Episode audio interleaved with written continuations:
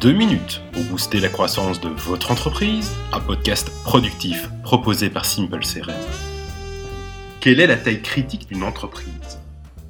Existe-t-il dans la vie d'une entreprise un moment critique où tout bascule vers le moins bien? Un instant clé où les soucis de communication vont se multiplier, les retards et les soucis croître et le bonheur de travailler diminuer Eh bien oui, ce point de bascule existe et il a été défini par le nombre de Dunbar.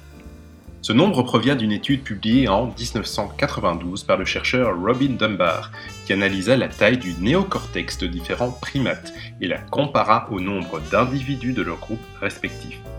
Il a ainsi extrapolé ces résultats afin de déterminer un nombre maximum pour la taille d'un groupe d'humains.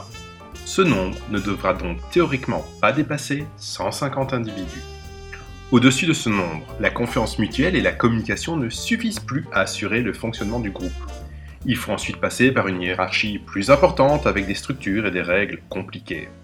Ce qui est extrêmement intéressant, c'est que de nombreuses études ont prouvé l'intérêt de ce chiffre.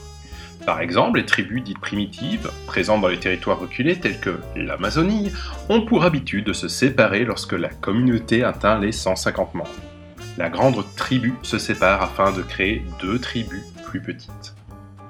De même, les problèmes organisationnels dans les entreprises surgissent systématiquement une fois la barre des 150 employés dépassée.